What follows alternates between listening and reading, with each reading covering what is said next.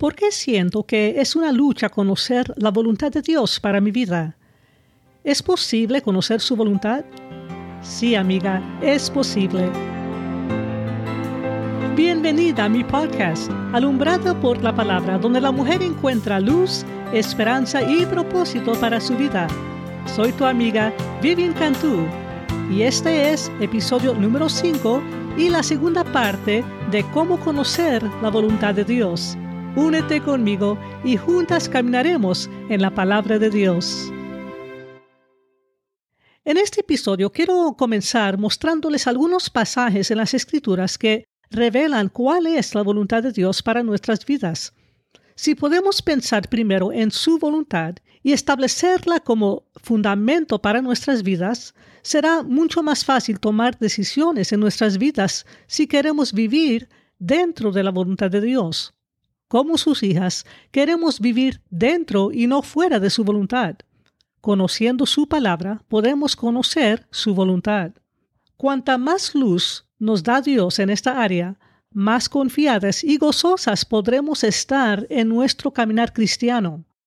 No tenemos que andar confundidas y ciegas cuando se trata de la voluntad de Dios. Nuestro Padre nos ama tanto que ha dado a conocer su voluntad a través de su palabra para que sepamos cómo caminar. En primer lugar, la voluntad de Dios es que hagamos lo que le agrada a Él.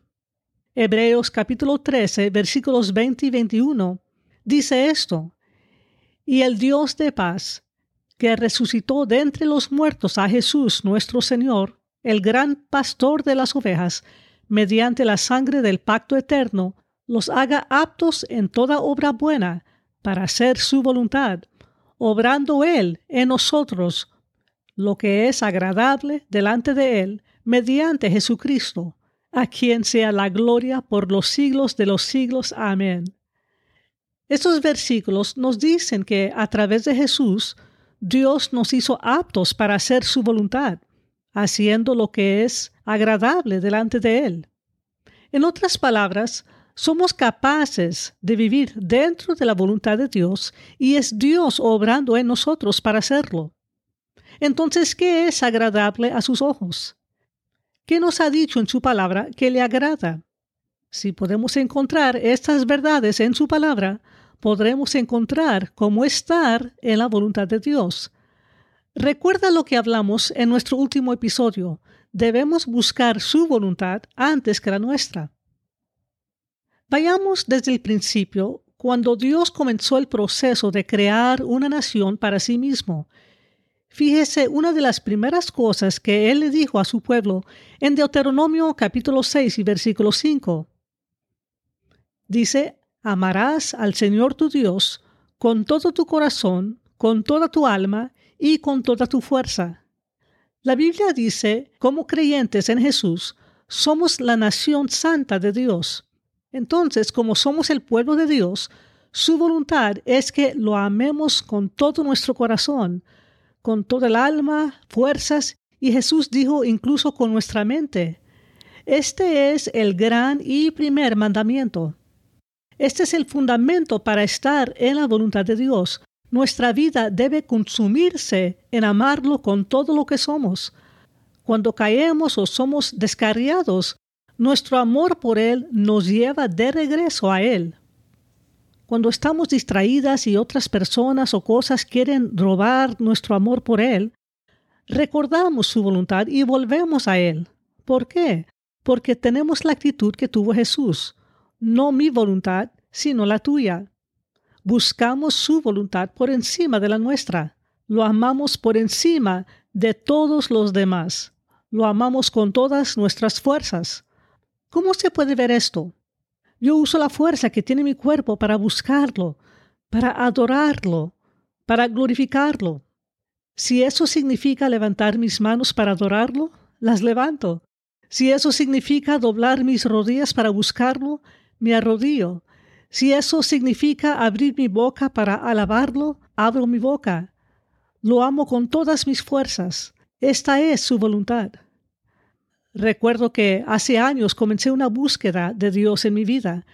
Quería más de Él, quería conocerlo y vi cuán real era él para dos mujeres que conocía y sentí celos por lo que ellas tenían y yo no.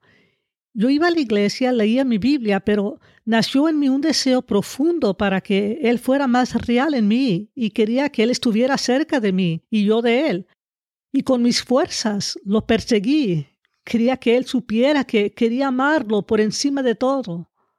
Esto pasó como unos tres meses y estaba orando todas las noches antes de acostarme. Dios, yo no sé lo que estoy buscando, le decía, pero te necesito, te quiero en mi vida, quiero caminar contigo. Lo busqué con todas mis fuerzas. Y una noche en particular estaba extremadamente cansada. Mi cuerpo no tenía fuerzas para orar. Había tenido un día largo y decidí que rápidamente me inclinaría y pediría disculpas a Dios por no tener fuerzas para orar. Y luego me iría a la cama. Y alguien me había dado una música de adoración para escuchar y decidí tocarla antes de orar. Empecé la música y tan pronto como mis rodillas se doblaron, la fuerza de Dios vino sobre mí y levanté mis manos y pude adorarlo. E-, esa noche cambió mi vida. Dios me respondió y su presencia llenó mi vida como nunca antes lo había experimentado. Dios vio durante varias semanas, estuve dispuesta a usar mis fuerzas para amarlo y buscarlo y cuando estaba débil, Él me llenó de su fuerza. No digo que tengas que hacer las cosas como yo las hice. Cada persona puede expresar su amor a Dios en diferentes formas, pero estarás en su voluntad cuando elijas amarlo con todas tus fuerzas, alma, corazón y mente. Alguien le preguntó a Jesús cuál era el mandamiento más grande, y Jesús respondió con la escritura que les acabo de leer, pero luego añadió algo más, que podemos llamar la voluntad de Dios. Está en Mateo 22, versículos 36 al 38. Maestro, ¿cuál es el gran mandamiento de la ley?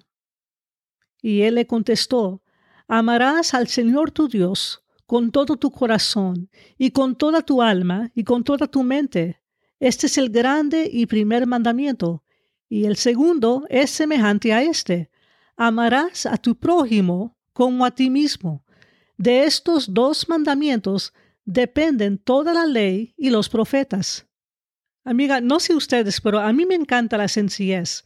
No creo que Dios quisiera que se nos hiciera tan difícil conocer su voluntad.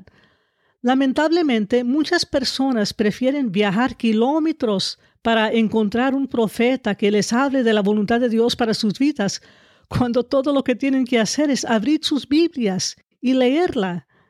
Nos emocionamos mucho cuando un hombre o una mujer se levanta y dice, así dice el Señor. Y sin embargo, en nuestras Biblias tenemos el más grande, así dice el Señor. Y Jesús le dijo a este hombre, ¿cuál es la voluntad de Dios? No solo amar a Dios, sino también amar al prójimo como a ti mismo.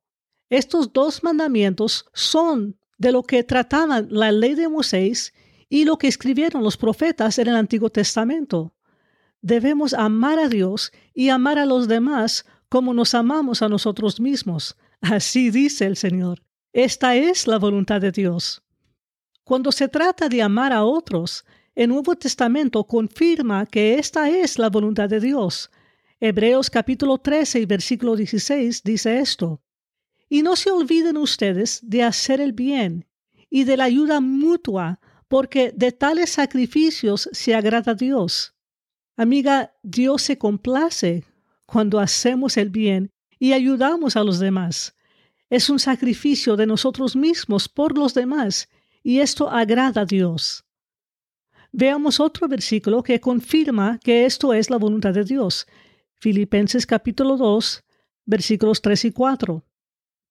No hagan nada por egoísmo o por vanagloria, sino que con actitud humilde cada uno de ustedes consideran al otro como más importante que a sí mismo, no buscando cada uno sus propios intereses, sino más bien los intereses de los demás. Jesús vivió su vida para los demás y estaba aquí para hacer la voluntad de Dios. El libro de Filipenses nos anima a tener la misma mente que tenía Jesús. ¿Por qué? Porque como Jesús es nuestro ejemplo, queremos vivir en la voluntad de Dios. Corremos el riesgo de salirnos de la voluntad de Dios si todo lo que hago es pensar en mí mismo y no en los demás. Nuestra posición en la vida, o el título que yo llevo, o el dinero que tenemos en el banco, no debería influir en cómo tratamos a los demás. Somos ciudadanos del cielo. Vivimos para hacer la voluntad del Padre. Y el segundo gran mandamiento es amar a los demás como nos amamos a nosotros mismos. Dios lo ha hecho lo suficientemente simple para que podamos entenderlo. Ama a Dios y ama a los demás. Así que la próxima vez que tengas que tomar una decisión sobre cómo actuarás o responderás en una situación determinada, por mucho que estés tentada a ofender a Dios o ofender a otros, elige amar. A veces es mejor quedarse callada y alejarse que responder con odio o enojo hacia alguien. No siempre es fácil, pero hacer la voluntad de Dios es nuestro fundamento y buscamos su voluntad por encima de la nuestra. Primera de Pedro, capítulo 4, versículos 8 al 11, nos dice algo muy poderoso. El amor cubre multitud de pecados. Si te pones las gafas del amor, el pecado en otras personas no se nota tanto. Si me quito esos lentes y busco el pecado en los demás, lo voy a encontrar en abundancia. Justificaré mi ira, mi odio, mis chismes y mis calumnias hacia los demás pero si quiero permanecer en la voluntad de Dios, me pondré mis lentes de amor, caminaré en el perdón y buscaré cómo servir a los demás. Leamos 1 de Pedro capítulo 4, comenzando con el versículo 8. Sobre todo, sean fervientes en su amor los unos por los otros, pues el amor cubre multitud de pecados. Sean hospitalarios los unos para con los otros, sin murmuraciones.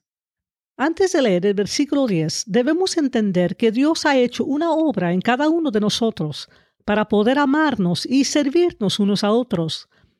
La Biblia dice que a todos se nos ha dado un don y Dios nos ha dado dones para que podamos usarlos para servir a los demás. ¿Por qué? Porque es la voluntad de Dios que amemos y sirvamos a los demás. Sigamos viendo lo que dice el versículo 10. Según cada uno ha recibido un don especial, úselo, sirviéndose los unos a los otros como buenos administradores de la multiforme gracia de Dios. Este versículo dice que cada vez que uso mi don para servir a los demás, estoy siendo un buen administrador de lo que Dios me ha dado. Su amor ha sido derramado en mi corazón por medio del Espíritu Santo, esto nos pasó a cada uno de nosotros cuando hicimos de Jesús el Señor de nuestras vidas. Todos somos capaces de amar si permanecemos en Cristo y su Espíritu Santo está obrando en nosotros.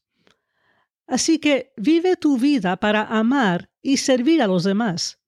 Es difícil hablar mal de la persona que estoy sirviendo con un corazón amoroso. Amiga, Dios nos da la capacidad ¿Qué necesitamos para que podamos ser una bendición para los demás? ¿Y por qué hace esto? Para que al amar y servir a los demás, Dios pueda ser glorificado por medio de Jesucristo que vive en cada uno de nosotros. Primera de Pedro, capítulo 4 y versículo 11 dice, El que habla, que hable conforme las palabras de Dios. El que sirve, que lo haga por la fortaleza que Dios da para que en todo Dios sea glorificado mediante Jesucristo, a quien pertenece la gloria y el dominio por los siglos de los siglos. Amén. Hace muchos años aprendí un secreto. Entre más esperas a la gente, más te vas a decepcionar. Amiga, ame y sirve sin esperar nada a cambio. Hágalo para el Señor, quien te amó y dio su vida para ti. La voluntad de Dios es que lo amemos y amemos a los demás a través del poder que está obrando en nosotros por causa de Jesús y el Espíritu Santo en nosotros, para que Dios pueda ser glorificado. Dios se complace cuando Él es glorificado. Todo se trata de Él. Miremos otras escrituras que nos revelan la voluntad de Dios. Leamos 1 de Tesalonicenses capítulo 5 y versículo 18. Den gracias en todo porque esta es la voluntad de Dios para ustedes en Cristo Jesús. La voluntad de Dios es que sus hijos sean agradecidos en todo. Creo que todos hemos caído en ese error de pensar que debemos dar gracias a Dios solo por las bendiciones que recibimos. Pero si miras de cerca el versículo, dice en todo, no solo para las cosas que recibimos. Recuerdo las palabras del apóstol Pablo. Creo que estaba viviendo este versículo cuando dijo lo siguiente en Filipenses 4, versículos 11 al 13. Pues he aprendido a contentarme cualquiera que sea mi situación.